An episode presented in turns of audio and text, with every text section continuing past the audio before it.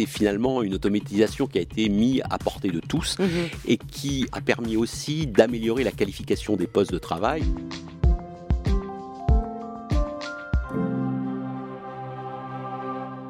Mais qui a dit euh, que les robots allaient remplacer l'humain Le fantasme de l'automatisation totale des chaînes de production a vécu, exemple, avec euh, Valeo, l'équipementier automobile français qui est présent euh, dans 33 pays et ses usines 4.0. On va voir ce que c'est dans un instant. Bonjour Bruno Guillemet et surtout bienvenue. Merci, bonjour. Sur le plateau de Way, avec vous, on va avoir une idée de ce qu'est déjà et ce que sera la production industrielle euh, de demain à l'heure du, digital. Vous êtes directeur des ressources humaines euh, de Valeo, qui est euh, quand même très très connu hein, dans le monde pour être l'équipementier automobile français. Alors, quand on parle d'usine 4.0, euh, très honnêtement, l'imagination s'emballe. On est à mi-chemin entre Charlie Chaplin, les temps modernes, et puis Orwell, une science-fiction qui pourrait faire peur. Est-ce que ce seront des robots partout, avec des caméras, des bras articulés.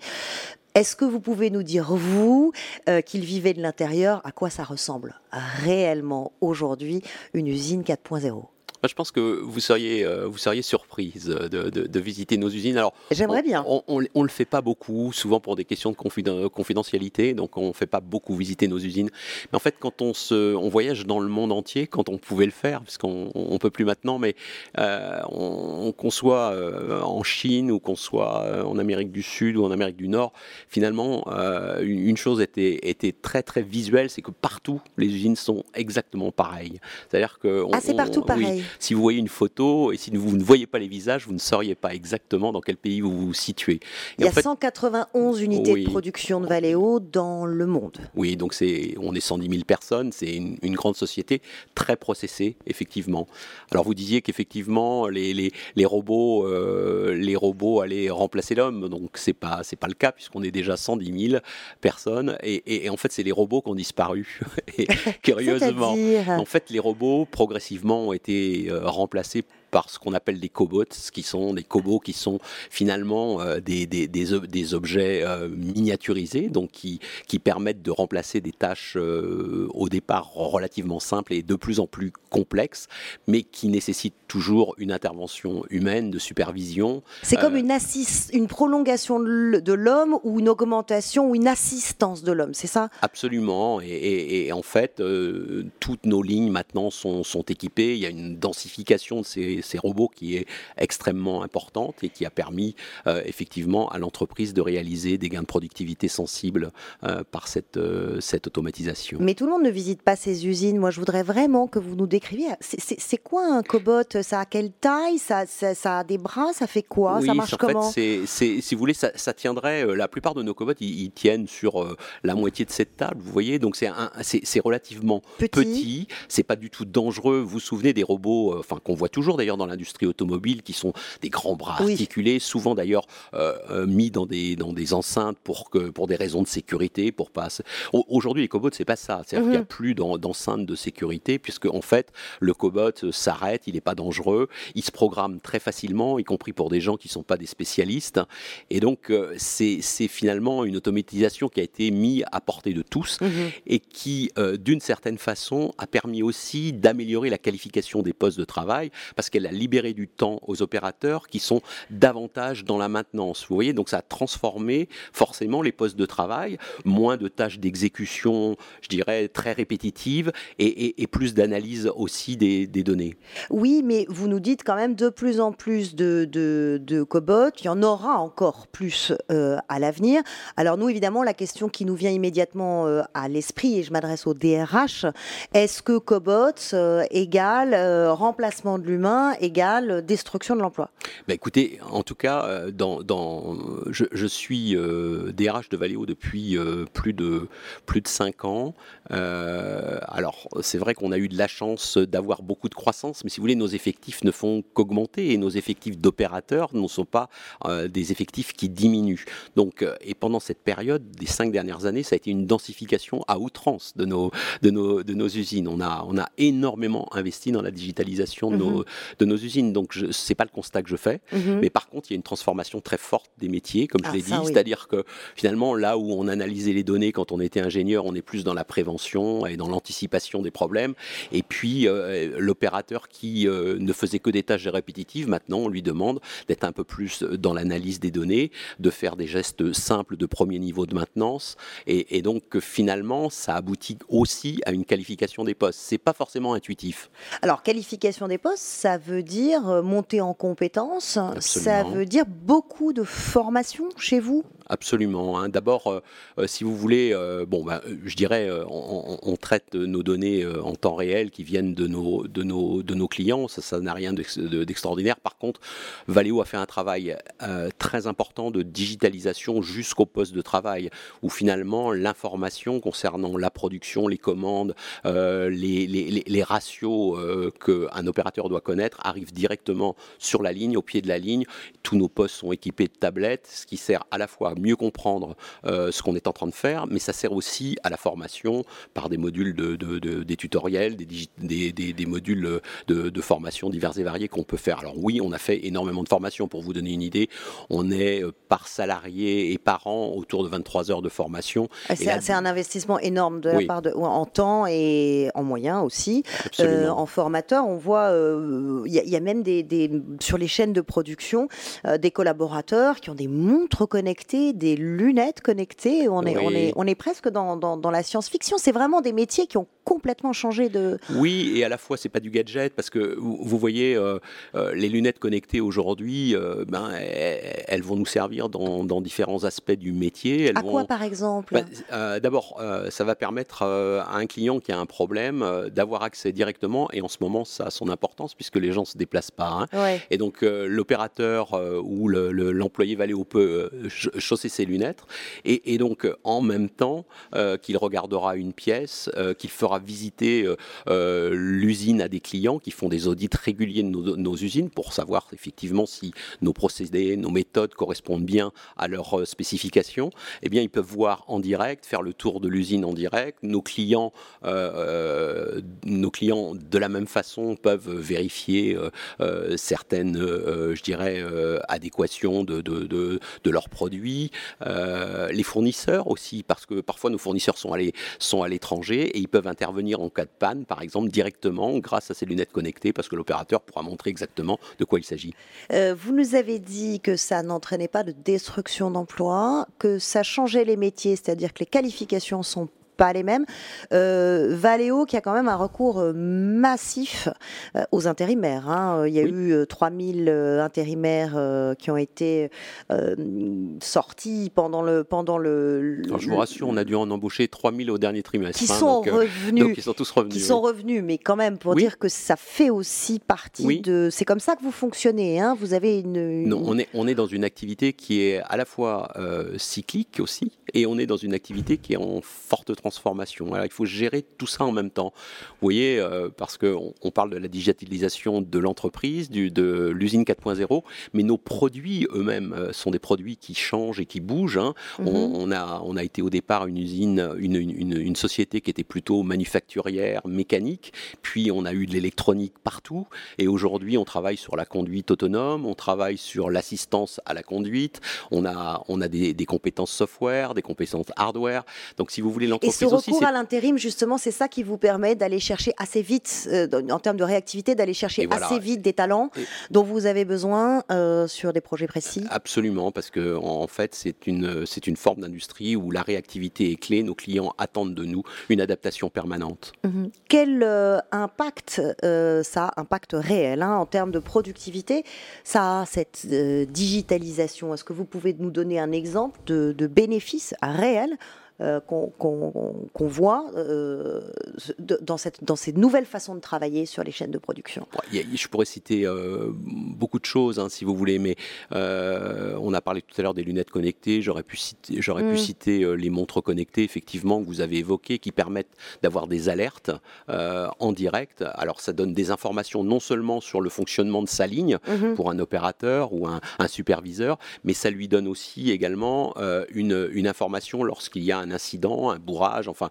toutes sortes de choses qui nécessitent une réactivité. Donc plus de réactivité En grâce temps réel, au, ouais. en temps réel grâce au digital Mm. et évidemment euh, plus, euh, plus de productivité. Mais le bénéfice dont vous me parliez de manière plus générale cette fois, en- encore une fois, je pense que, je pense que c'est l'emploi, parce que grâce à cette densité de qu'on a pu installer grâce à la digitalisation, je pense qu'on a pu maintenir de l'emploi en France qui, euh, euh, sans cela, aurait peut-être été euh, davantage en Europe de l'Est, en Asie ou ailleurs.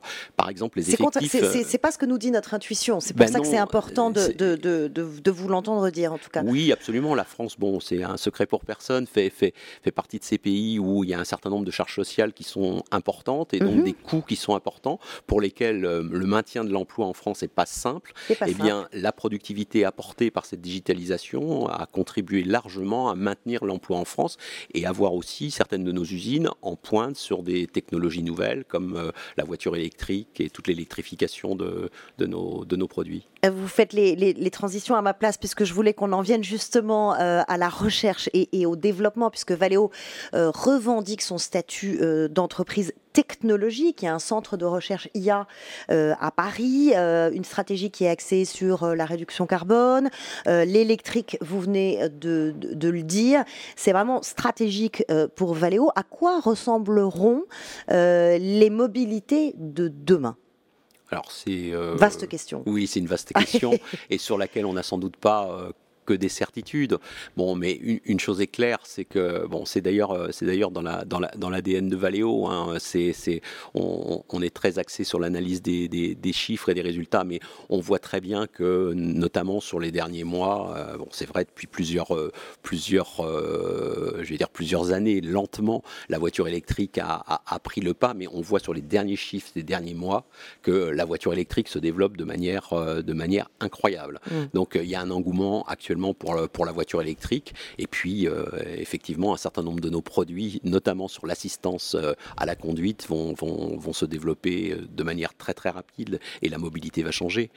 Vous savez, en fait, les modes de mobilité changent, mais en réalité, la voiture reste toujours présente. Le- le- euh, dans, les, euh, dans les pays comme euh, aux États-Unis, où les taxis se sont beaucoup développés euh, par rapport à la, la croissance de Uber, par exemple, Mhm. eh bien, le nombre de voitures vendues n'a pas pour autant diminué. Donc, vous voyez, c'est c'est les mobilités qui changent et, et- et la voiture demeure. Pardon Charlotte, mais on ne parle pas du télétravail. J'y viens, euh, j'y viens, euh, Marie-Claude. Euh, je vous présente euh, JPEG et, et Marie-Claude. Ce sont nos, nos amis qui nous accompagnent. Alors, ils préparent ce, ce décor euh, avant l'émission et puis euh, ils aiment bien venir euh, comme ça euh, nous surprendre. Oui, parce que nous, avec mon JPEG, on bosse aussi dans l'automobile. Et on a inventé le télétravail, mais au bureau. Hein, mon JPEG? Ah ça, on ne pourra pas nous reprocher de ne pas s'adapter. Au four et au moulin. Le roi du rendement, mon JPEG. Et ben voilà, le télétravail, euh, on en parle justement euh, à- avec vous. Euh, on est curieux de savoir comment ça fonctionne dans le secteur industriel. Ça peut paraître euh, antinomique, hein, euh, télétravail et industrie, euh, dans ces fameuses usines. euh, euh, et surtout parce que vous avez initié la charte télétravail. Île-de-France, euh, étape très importante, hein, négociée en ce moment. Quelle est votre euh, expérience en la matière? Bien, on, on a, on a expérimenté, on n'a pas expérimenté le télétravail, euh, je dis, non, à propos de la crise sanitaire, évidemment, puisqu'en fait le télétravail existait euh, chez Valeo avant. Mais je dirais que euh, ça nous a fait faire un, un pas considérable parce que cette expérience grandeur nature de mettre euh, les- la totalité ou en tout cas presque euh, de, de- de- des postes télétravaillables hein, parce qu'on est quand même dans l'industrie et tous les postes ne sont pas télétravaillables comme vous l'imaginez. Oui, ce dont on parle en ce moment, c'est le risque d'une entreprise à deux vitesses, surtout Mhm. dans le secteur industriel, puisqu'évidemment, il y a une injustice en quelque sorte entre euh, bah, les postes qui, où on peut être en télétravail et puis ceux qui ne le sont pas. Comment, comment vous avez géré ça? Euh, Vous mettez le, poids sur, le point sur, un, à mon avis, euh, quel- quelque chose qui est essentiel et c'est- au DRH, mais c'est aussi à l'ensemble des managers de faire attention effectivement à ce qu'il n'y a pas euh, dans l'entreprise euh, ceux qui vont travailler, qui pourraient être exposés à des risques et puis euh, ceux qui sont euh, bien tranquilles chez eux, euh, au chaud. Bon, c'est Protégés. c'est pas toujours le cas, mais en tout cas protégés. Euh, Je dirais qu'il faut, faut, faut pas créer effectivement euh, deux, deux catégories de personnes. Donc il y a des gens en usine, on a des centres de recherche en usine Mm. qui peuvent faire du télétravail. Mon DRH RH en usine, j'ai pas envie qu'il fasse du télétravail parce que ça n'aurait aucun sens. Bah, son, rôle et sa responsabilité, c'est d'être aux côtés des salariés. Donc, faut trouver le, le juste équilibre. Pour ça, vous avez mené une enquête que vous venez de mentionner. C'était en mai Oui. 2020, donc c'était juste au moment du déconfinement.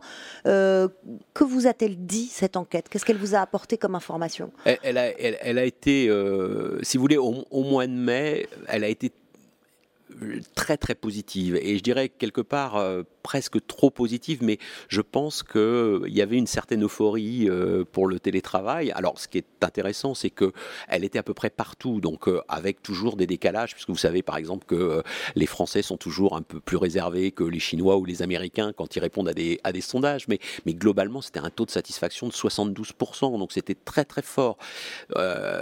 On est en train de réfléchir sur finalement la période qui viendra après cette crise sanitaire et qu'est-ce qui va rester tout ça parce que on a un certain nombre de réflexions, de, de commentaires qui me laissent à penser qu'il y a, il y a un peu plus de fatigue Oui. euh, par rapport au, au- au télétravail et Un que peu plus de recul, et même peut-être parce un que peu plus de recul, parce sûrement. que et vous le disiez, hein, il y, a des- il y a des salariés qui étaient presque contents, qui ont découvert le, le télétravail, sauf qu'au bout de quelques semaines, quelques mois, c'est- c'est voilà, Oui.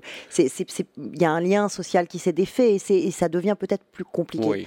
Alors, faut garder en tête qu'effectivement, les conditions du télétravail qu'on vit pendant une une crise sanitaire sont sont pas non plus celles qu'on a envie de mettre en œuvre euh, quand la crise sera passée. Néanmoins, oui, il faut faire attention. Je pense que euh, il faut savoir accompagner ceux qui sont pas euh, ceux, ceux- ceux qui ont des difficultés. Tous les managers sont pas à l'aise dans l'animation de leurs équipes à distance et il faut il faut il faut les aider. Vous participez de manière très active à l'élaboration de cette charte Mhm. télétravail. Vous en êtes arrivé à quelle conclusion? On n'est pas loin des deux. C'est quoi le juste équilibre?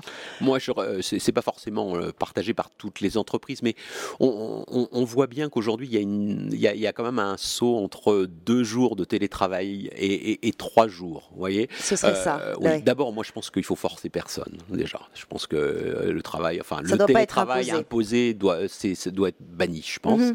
Après, euh, oui, euh, on voit bien que si vous voulez, le, le focus et, et- et- et le tropisme peut être à un moment donné plus sur sa vie personnelle ou plus sur sa vie euh, euh, professionnelle, et qu'entre deux et trois jours, il y a quand même, un- il peut y avoir un changement. Bon, ce qui est important, c'est de trouver un bon équilibre, c'est que tout le monde s'y retrouve. Je pense que l'entreprise doit se retrouver dans Ça le coûte plus cher ou moins cher à l'entreprise? Je crains que l'entreprise ne fasse pas beaucoup d'économies. Et, et- et elle, en fait, il y a un risque que ça coûte plus cher à l'entreprise, Ouais. pour être clair.